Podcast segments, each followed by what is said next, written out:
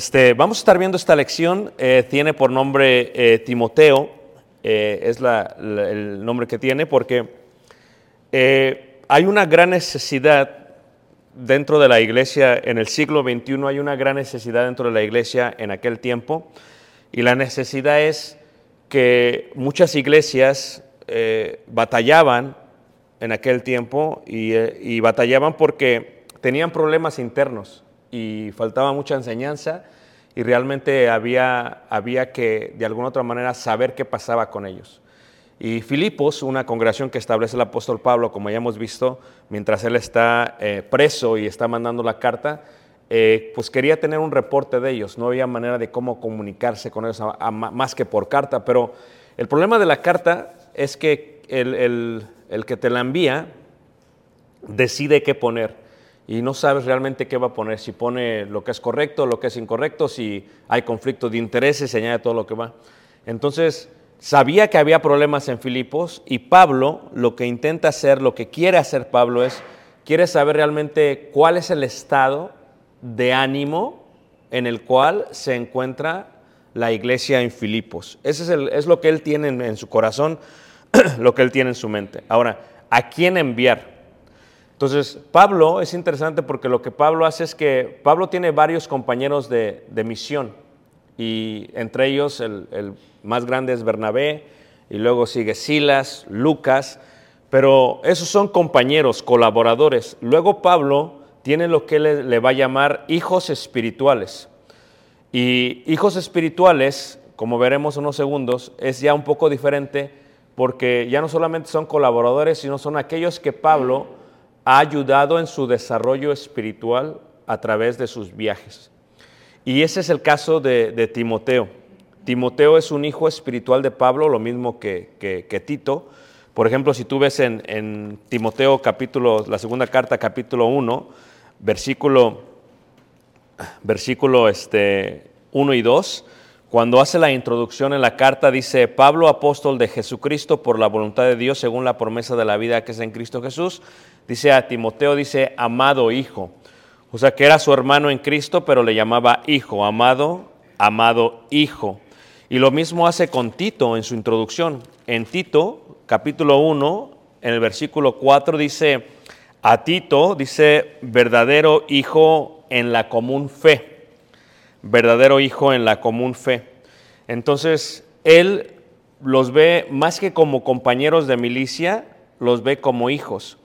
Y una de las preguntas que se hacen es, ¿por qué los ve como hijos? Y tal vez los ve como hijos, hermanos, porque si tú ves en el libro de Hechos, en el capítulo 16, realmente Timoteo no fue bautizado por Pablo, tampoco fue engendrado en el Evangelio por Pablo.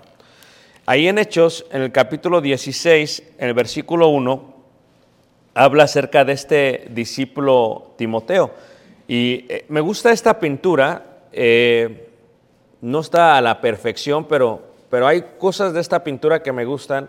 Me gusta eh, el detalle de que se muestra la abuela, Loida, la madre Eunice, porque así se llamaba su madre y su abuela, y se ve su padre en la parte de atrás, el cual era un griego. Y me gusta esta foto porque lo que se muestra es una realidad más o menos de lo que, lo que pasó por la vida de este Timoteo.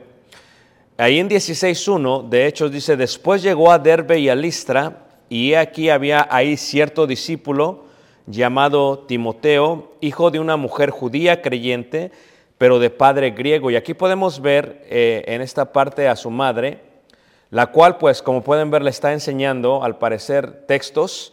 Eh, realmente no era así, pero, pero así lo ponen, ¿verdad?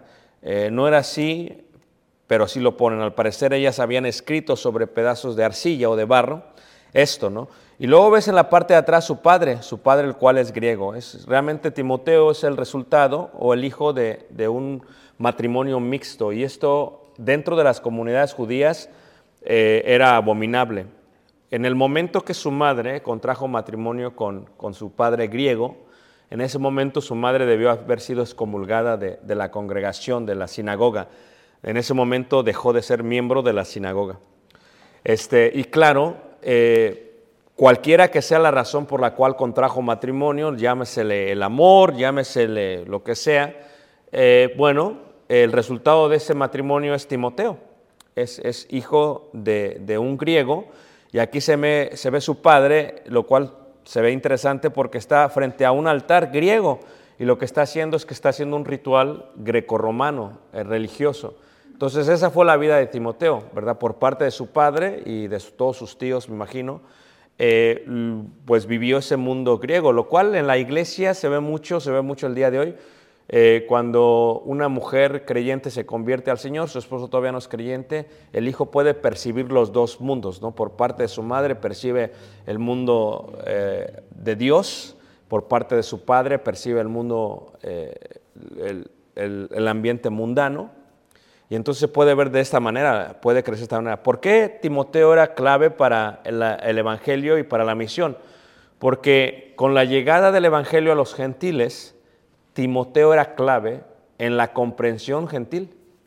O sea, tú a veces te preguntas por qué Dios te llama a ti, y Dios te llama a ti a veces porque tú eres ese, ese puente o esa conexión entre el mundo eh, divino, entre el Evangelio y el mundo gentil. Entonces, por eso Timoteo era clave, porque Timoteo estaría sirviendo, ministrando y ayudando en lo que serían todas las iglesias gentiles. Pero como Timoteo se le toma ahí aproximadamente en el segundo, primero, primero segundo viaje de la de misionero de Pablo, dice ahí en el versículo 2, y daban buen testimonio de él los hermanos que estaban en Listra y en Iconio. Si pudiéramos ver un mapa, eh, Listra e Iconio se encuentran en la parte central de lo que el día de hoy es Turquía. Tú ves Capadocia o Capadocia, en la parte de abajo se encuentra Listra y Derbe. Es una tierra, es, es muy bonita, realmente hagan de cuenta, es como tipo desértica, pero también es muy fértil y entre ellas se encuentran valles y se encuentran ríos. Así que no hay muchas montañas, pero sí hay varios montes, varias formaciones muy, muy, muy, este, muy especial. Eso es Listra y Derbe. Y realmente de ahí era este, de ahí era este Timoteo. Ahora, no fue, no fue bautizado por Pablo, no fue eh, engendrado en el Evangelio por Pablo, sin embargo así Pablo le llama hijo. Normalmente cuando uno bautiza a alguien, hay una conexión especial entre aquel que lo bautiza y aquel que es bautizado. Cuando uno le predica a alguien o le presenta el Evangelio, hay una conexión entre aquel que es engendrado en el Evangelio y aquel que, es bautizado. Y hay una relación, entre comillas, como papá espiritual, hijo espiritual, aunque el Padre de los, de los cielos es el Padre espiritual. Esta parte se, se menciona muchísimo porque es una parte judía, ¿no? Entre los judíos, cuando había escuelas de judíos, eh, le decían a un papá, al, al profeta que les enseñaba, y él les decía a ellos, hijos de los profetas, hijos de los profetas. Era muy eh, normal esto entre los judíos. Y esto pues se fue aplicando y transmitiendo entre la, cultura grecorromana también. Entonces, eh, dice, y daban buen testimonio de los hermanos que estaban en Listra y en Conio. O sea, este joven que creció, era bien recibido, buen testimonio, desarrollado. Es más, en la carta de Timoteo, en la segunda carta de Timoteo se muestra el desarrollo de él cuando dice ahí en el versículo 5, eh, 5 eh, segunda de Timoteo 1, 5, dice así, dice, trayendo a la memoria la fe no fingida que hay en ti, la cual habitó primero en tu abuela Loida y en tu madre Eunice. Entonces aquí vemos la gran influencia de las mujeres en Timoteo. Eh, siempre, siempre yo he dicho, y lo voy a seguir repitiendo, que yo creo y confieso que la fortaleza de Elgin, que tenemos en Elgin, es el resultado de las hermanas que han hecho un excelente trabajo en las clases de niños, desde pequeños hasta que salen a los jóvenes, porque realmente eh, cuando ya son bautizados entre los jóvenes, casi todo es el fruto del trabajo de ellas. O sea, ellos nada más llegan a los jóvenes y nada más se les avienta literalmente al agua. Pero es todo el trabajo que desarrollaron ellas. También creo que hay muchas madres, tenemos muy buenas jóvenes mamás que dedican tiempo a sus hijos, que les enseñan a sus hijos, que eso es bueno. Y, ese era el caso de Timoteo. O sea, pero bueno, el poder que tiene la fe, como dice ahí, trayendo a la memoria la fe no fingida. Claro, era una fe genuina, tiene que ser una fe genuina en, en la congregación y en la casa. Entonces, eh, los hijos de estas madres ven que su fe no es solamente en pantalla, es algo genuino dentro de su hogar. Entonces, en el caso de esta Loida y de Eunice lo pudieron ver. Y podemos ver la unidad entre una abuela y una hija en el desarrollo de un pequeño. Aquí podemos ver que era la abuela, que era la hija, eh, asumo que la abuela era judía porque Eunice era judía, y asumo la, la, la carrilla, la presión que tuvo haber que tenido de parte de la, de, la, de la sinagoga donde participaban. Tal vez ya no eran miembros de la sinagoga su abuela, porque se estaba apoyando. Eh, en el judaísmo, tanto mata el que mata, tanto peca el que mata la vaca como el que le agarra la pata. ¿ok? Entonces, si hay un apoyo eh, como el que tenía esta mujer hacia su hija, también la excomulgaban. Entonces, si este fue el caso de las dos, de, de- la pata y de la que mató la vaca, eh, entonces las dos tenían realmente, eran excomulgadas por la sinagoga. Ahora, eh, esto es importante, ¿no? Porque si los excomulgaban de la comunidad judía, nunca Timoteo fue circuncidado, no podía poner un pie de- dentro de la sinagoga, este, no podía participar de las fiestas ceremoniales judías. Eh, o sea, literalmente Timoteo nunca fue, era visto como una lacra y como una basura entre, entre, los, este, entre los judíos, entre la comunidad judía. Entonces, esa fue la vida de Timoteo. Timoteo realmente pasó una niñez de rechazo por parte de, su, de sus familiares, de parte de su madre y su abuela, pero sin embargo su mamá y su abuela persistieron y persistieron y persistieron y persistieron y persistieron.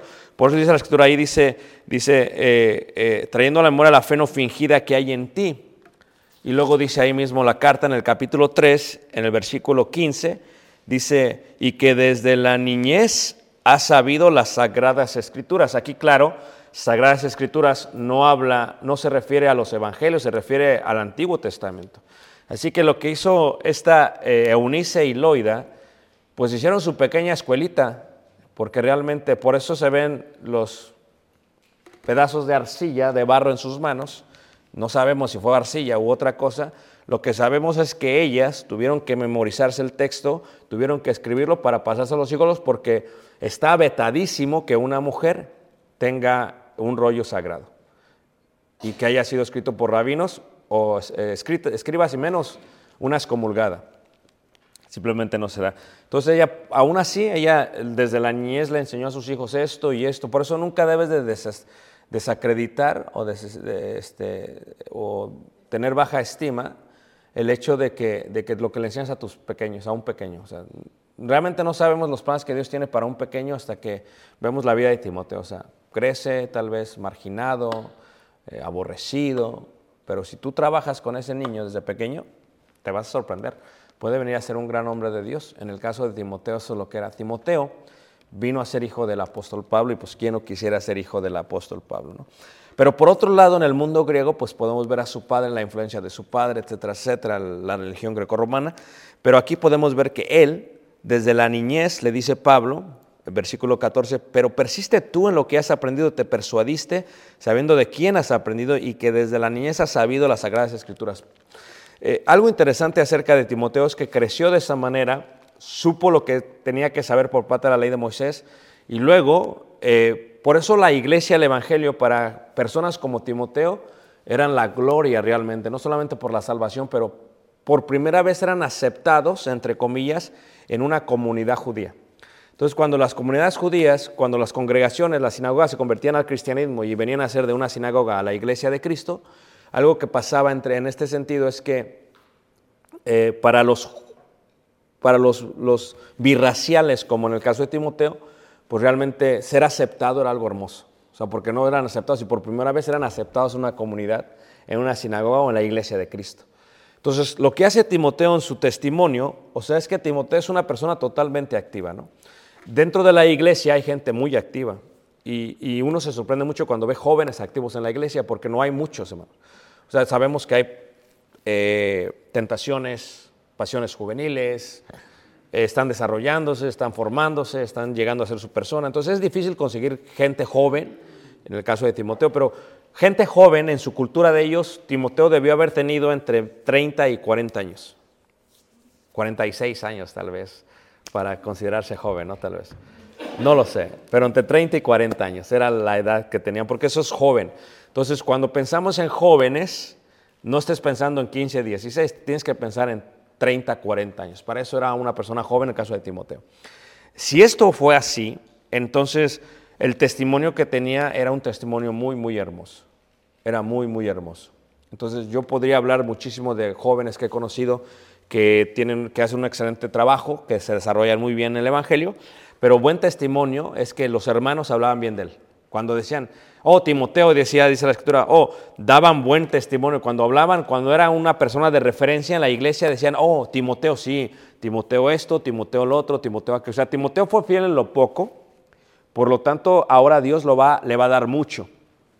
Entonces, eh, cuando una persona es fiel en lo poco, Dios va a poner Pablos en su camino para utilizarlo en, en lo mucho. Y eso es lo que podemos ver literalmente en este, en este Timoteo. Timoteo es ese tipo de persona. Dice, quiso Pablo que éste fuese con él. O sea, aquí vemos algo interesante. No es Timoteo el que quiere ir con él. Es Pablo. ¿A consecuencia de qué? De que ya daban buen testimonio. Entonces quiso Pablo que éste fuese con él. Y tomándole, le circuncidó. O sea, Tú imagínate, eh, se me viene esto a la mente solamente porque eh, Caleb me pidió, es la primera vez que yo llevo a Caleb conmigo, sin tali. Entonces le dije a Caleb, mira, yo no tengo tiempo, vamos a estar a, tope, ¿vas a aguantar o no? Nada, que sí, que quién sabe qué. Le digo, no va a haber señal de wifi, así que, de wifi, así que no va a haber teléfono. No, no, no, que sí aguante. Le digo, vamos a comer lo que nos pongan en la mesa, Caleb. No, no, sí, ok. Entonces tú lo vas preparando eh, psicológicamente, mentalmente y todo lo demás, ¿no? Entonces, eh, eh, y, lo llevo. Entonces después dije, ¿sabes qué? Ya no te voy a llevar. No, no, que llévame. No, no, ya no te voy a llevar. No, no, que llévame. Entonces ya finalmente lo llevo porque es un relajo coordinar todo esto, manos. Entonces, especialmente en la parte de Chiapas, se batalló un poquito porque ustedes pasan, saben que Chiapas es un paso del crimen organizado. Entonces, este, hay triángulos que le llaman eh, lo- la policía, ¿no? Los triángulos, ¿no? Entonces, el triángulo es, es una sección en, la- en México donde no debes de pasar, donde no puedes, donde no deberías de pasar. Es lo que es realmente esa sección. Entonces, este, nosotros teníamos que pasar por ciertas secciones. Entonces, hay retenes, y no solamente hay retenes de policía o del gobierno mexicano, hay retenes de- del crimen organizado, que están vestidos como oficiales, pero quieren ver quién está pasando, y, etcétera, etcétera, etcétera. Y entonces, llegamos como a las 9 de la noche y llegamos, tuvimos que manejar a través de la sierra hasta las 2, 3 de la mañana. Y el otro día a las 6 te levantas. Entonces yo le digo a tienes que, yo no te voy a estar que, levántate, a los 10 minutos y vámonos. No, que sí, papá. Y entonces se portó bien Caleb, levántate y se levantaba. O sea, me sorprendió. Y luego llegamos y lo, te ponen de comer. Órale, ¿y qué es? Pues quién sabe. Me dice, ¿qué es esto, papá? Le digo, es una pata de, de gallina. Y digo, cómetela. Ok, y se la empezó a comer. Y todavía trae la uña así, ¿no? Para... Entonces, este, o sea, tú tienes que amar, lo que te ponen tienes que agarrar. Entonces, no es como que no quiero, entonces allá toman mucho el café y te dan café y tómatelo. O sea, es parte de este proceso, ¿no? Pero imagínate, Caleb está, tiene 13 años, realmente es pequeño mm, en la edad, eh, se está formando todavía. Pero en el caso de Timoteo, una persona grande, imagínate que, que dijera Pablo, vamos a ir, pero te vamos a circuncidar. Ya ahí viene un choque, porque imagínate, por ejemplo, Kevin, te voy a circuncidar, Kevin. Dirían, no, pues ¿qué vas a...? No, y Pablo lo tuvo que circuncidar. Y cuando se circuncidaban de mayores, duele muchísimo más que de niños. No solamente duele más, pero los artefactos que se utilizan... Imagínate, si Timoteo creció anhelando ser circuncidado, pues ahora venía la circuncisión finalmente. Pero Pablo quiso y había una increíble disposición por parte de Timoteo. Yo creo que esa es la clave, hermanos. Tiene que, la persona que va a ser que quiere ser, que quiere aprender, que quiere ser usado por Dios, tiene que tener esa, que tener esa disposición. La pregunta es ¿por qué? ¿Por qué eh, lo tenían que circuncidar? Eh, creo que les he dicho anteriormente y creo que les he presentado, déjame ver si tengo por aquí, la razón por la cual lo tenían que circuncidar a Timoteo era porque Timoteo iba a predicar dentro del mundo grecorromano. Y en el mundo grecorromano, ¿verdad? Este se parece a Osvaldo, siempre he dicho, el de la, el de la izquierda. Eh, eh, eh, entran a los baños públicos que no tienen ningún pudor, que no tienen ninguna privacidad, y la gente puede ver si la persona es, es judío o no. Entonces, en las sinagogas antiguas, hay veces cuando tú visitabas, pues normalmente para entrar tenían ministros en la entrada, y si no te conocían, eh, y no traías eh, la identificación judía, eh, tenían que revisar tus partes genitales para darte la entrada. Y si no estabas circuncidado, no entrabas. Simplemente no entrabas. Entonces ahí la entrada tenían que ver, le enseñaban, o qué, pásale. Literalmente era lo que hacíamos, porque era una señal entre el Dios y el pueblo judío. Entonces, ¿qué pasa? En los baños tampoco pasaban. En los baños había, imagínense, hace solamente 70 años, aquí en Estados Unidos estaban segregados los baños, pueden imaginarse cómo era en, en aquellos tiempos. Entonces había baños para judíos, había baños para gentiles y había gente que podía entrar y gente este, pues, que, no podía, eh, que no podía entrar. Entonces, esa era la vida de Timoteo. Y Timoteo creció, estaba dispuesto a hacer esto, estaba disponible, quiso ir con él y dice, y tomándole le circuncidó por causa de los judíos que había en aquellos lugares, porque todos sabían que su padre era qué, que era griego. Entonces la única manera de poderle predicar a, aquellos es que él fuese circuncidado al igual que qué, que sus padres. Ahora, hay una palabra muy interesante que se menciona ahí en Filipenses en el capítulo 2, ahí en el versículo, versículo 19. O sea, Pablo dice, hay problemas en Filipos, quiero motivarles, pero Pablo, la exhortación inicial de Filipenses es, hay unos que predican por envidia, por contienda, entonces esas personas no podrían darle un reporte a Pablo constantemente y sabía que la iglesia estaba batallando. Entonces Pablo dice ahí en 2.19, dice, espero en el Señor Jesús. O sea, Pablo pide el permiso, dice, sabe que todo lo que se hace es gracias a Jesús. Dice, espero en el Señor Jesús, enviaros pronto a Timoteo. ¿Por qué Timoteo? Dice, para que yo también esté de buen ánimo al saber de vuestro estado, pues a ninguno tengo del mismo ánimo. Ahora, fíjate cómo, ¿cuánta gente, ¿con cuánta gente trabajó Pablo? Bernabé, Silas, eh, Tíquico, eh, Epafrodito, eh, con un montón de gente trabajó Pablo. Pero luego dice el yo, no tengo a ninguno, dice. La pregunta sería, ¿ahí donde él estaba en la cárcel o en toda la iglesia? La palabra que él utiliza dice ahí, no tengo, dice, a ninguno que tenga del mismo ánimo. Y esta palabra mismo ánimo es una palabra que significa literalmente que tenga el mismo corazón o que tenga la misma mente o que su alma tenga los mismos valores que yo tengo. O sea, ¿puedes enviar a alguien a predicar? Sí. ¿Puede alguien subirse al púlpito? Sí. Pero tendrá los mismos valores que yo. Esto es, le importará tanto la iglesia como a uno le importa. Y Pablo dice, no tengo a ninguno, dice, que tengo del mismo ánimo, dice, y que tan sinceramente se interese por vosotros. O sea, ¿cuál es el interés de un ser humano hacia la iglesia? El vesto. Y luego la palabra que utiliza es intereses. Intereses es una palabra hermosa en griego porque es tener ansias en sobremanera. Hagan de cuenta que si pudiéramos partir el cuerpo de un ser humano y le quitaras un brazo, ¿ok? Entonces ese cuerpo le interesa que su brazo regrese, porque está incompleto y se siente incompleto. Entonces la palabra se utilizaba intereses para decir eso, cuando alguien se siente incompleto. O sea, Timoteo se sentía completo cuando Timoteo estaba con la iglesia. Esa parte que le faltaba a él estaba en la iglesia. Todos dice Pablo, dice, mm, ustedes saben que el interés que él tiene, o sea, él se siente completo haciendo lo que, lo que, lo que busca en ustedes. Dice, ahí dice eh, la palabra de Dios, que tenga sinceramente y se interese, dice ahí, ¿por quién? Por vosotros.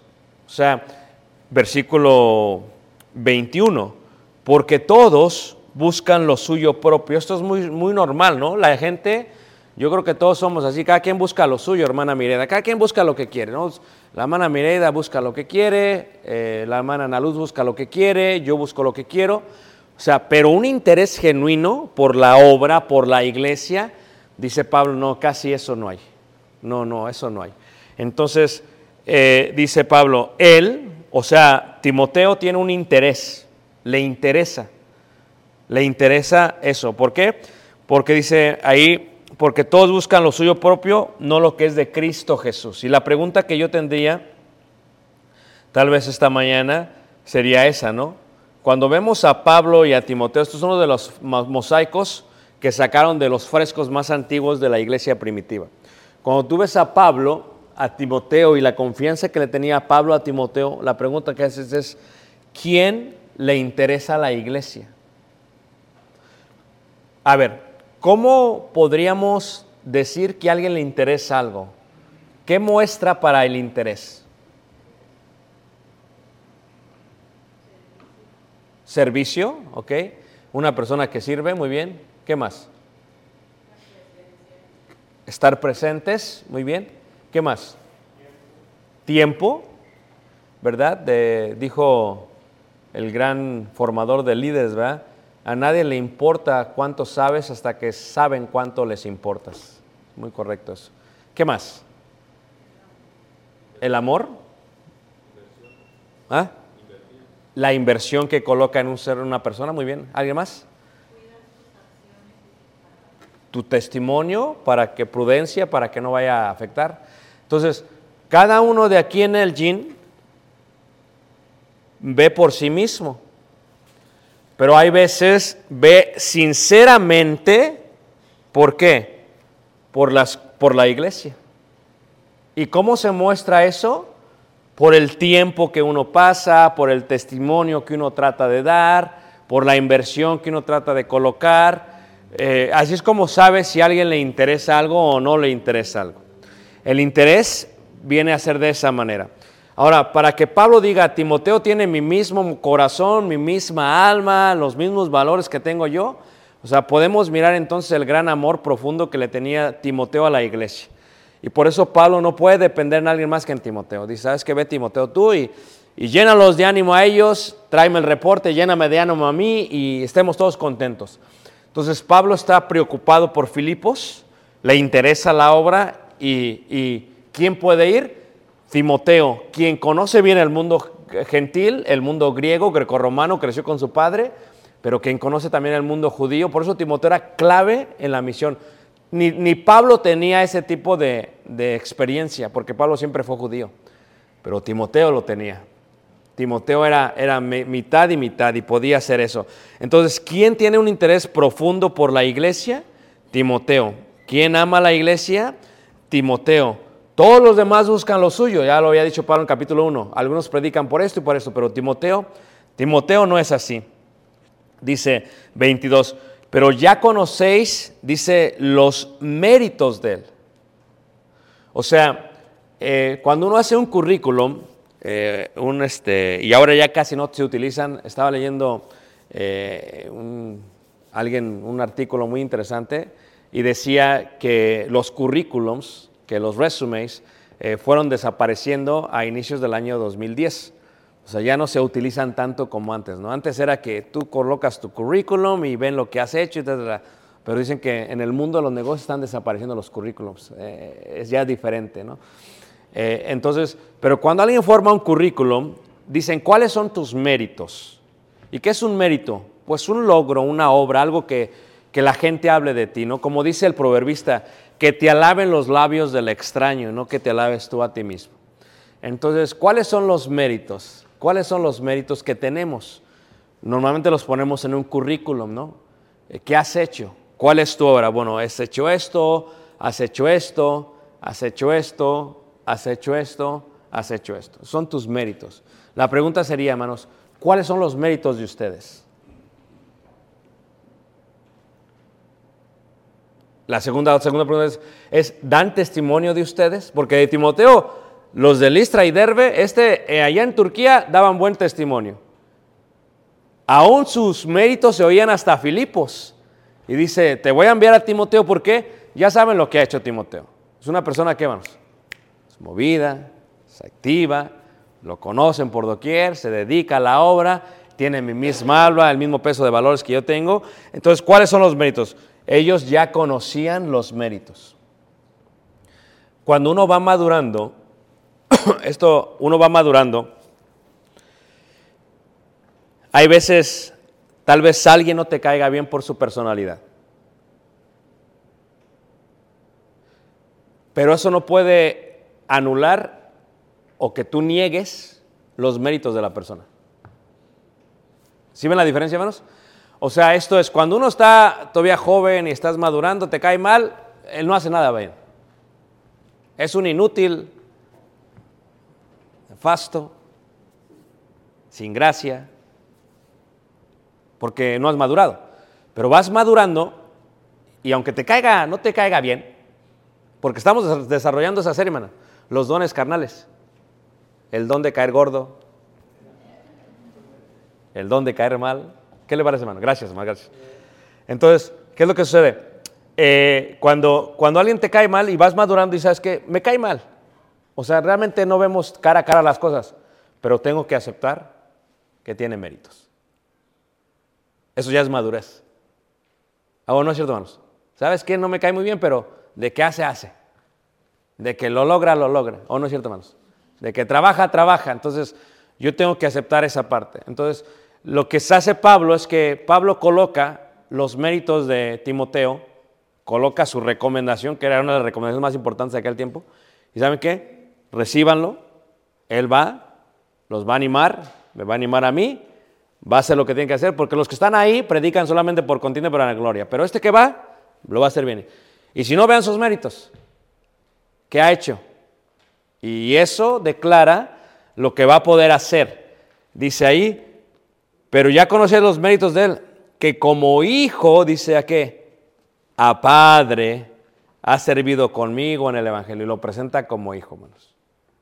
Lo presenta, y eso es clave, porque ya lo presenta como hijo y ya tiene la, la completa qué, recomendación de Pablo. Y no sé, les digo, el currículum de una persona es, ¿verdad? Eh, comienzas y, lo, y, van, des, van cambiando, desarrollando, y hay una parte que dice educación, ¿no?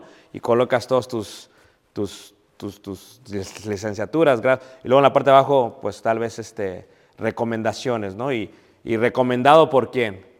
Entonces ya coloca el nombre y la persona, y a mí me hablan a veces los muchachos que están jóvenes todavía, eh, ¿puedo ponerlo como recomendación? Sí, ponme.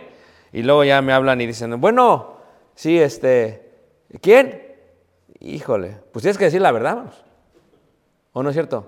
Así como que muy movido, pues no. La, o sea, sí viene, nada más cada vez, de vez en cuando viene. Y es activo, pues para ir al baño, en el servicio. Se activa rápido. Pero esa parte es lo que Pa- Pablo está colocando, esa parte.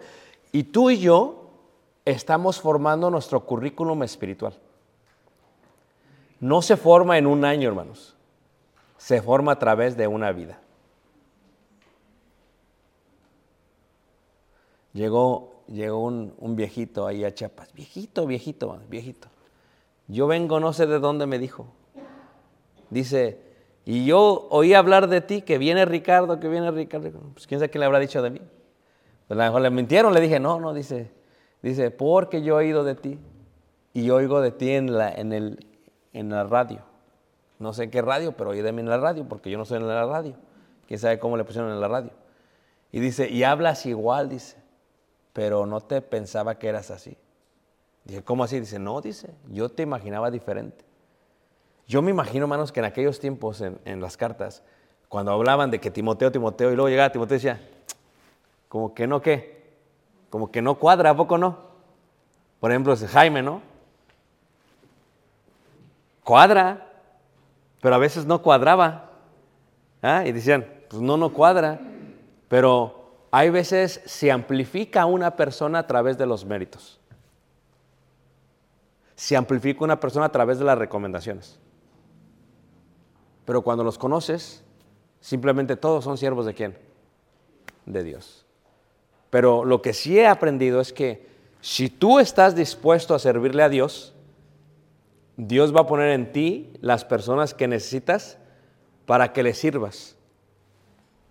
De lo poco a lo mucho. Para mí esta semana fue muy especial porque pues dimos homilética, que vamos a dar este curso aquí en la congregación, empezamos el próximo domingo, si os permite. Pero fue especial porque pues es de las notas de, de Samuel Solís Solís, quien para mí fue un gran mentor. Y, este, y ya yo me hallo enseñándole a nuevas generaciones, jóvenes, hermanos adultos también, homilética. Y es bonito porque es como que él ya murió, pero pues como que sus escritos con nosotros siguen. Y podemos enseñar a la próxima generación. Entonces ya yo les decía cosas, ¿verdad? Que él decía, expresiones que yo no utilizo, pero que él utilizaba y a que todos les causaba gracia, como no agarres monte, por ejemplo. Y todos risa y risa, ¿no? O como la de Chosmos, ¿verdad? Hay abuelos, hijos, nietos, bisnietos, tataranietos y chosmos. Y todos se reían, ¿verdad? Porque no sabían qué era. Entonces toda esta parte que aprendimos se la pasamos. Entonces para mí fue muy especial porque dije, oh, mira qué bonito que ahora estoy participando de esto con alguien más. Entonces, ¿pero qué es lo que es, hermanos? La pregunta sería, si alguien te pasase a ti una gran responsabilidad, ¿confiarían en ti? O la segunda pregunta sería, ¿cuáles son los méritos que has hecho? O, ¿cuál es tu testimonio entre las iglesias? No vayamos entre las iglesias, en la iglesia. ¿Cuál es el testimonio? A veces yo escucho y dice, ¿cómo se llama la hermana? ¿Cuál? Nada más hay hermanos que se reconocen por su peinado. La chinita, la que se sienta hasta allá atrás. Porque, o sea, viene, pero pues quién sabe a- qué hace. Pero cuando hay méritos es, le interesa, ah, ¿qué, qué sientes tú? ¿Cómo estás tú? ¿Qué pasó contigo? Le interesa la obra. Y cuando a alguien le interesa la obra, Dios los va a utilizar mucho qué? Mucho más. Muy bien, lo voy a abrir para eh, preguntas o comentarios, hermanos. Espero que esta lección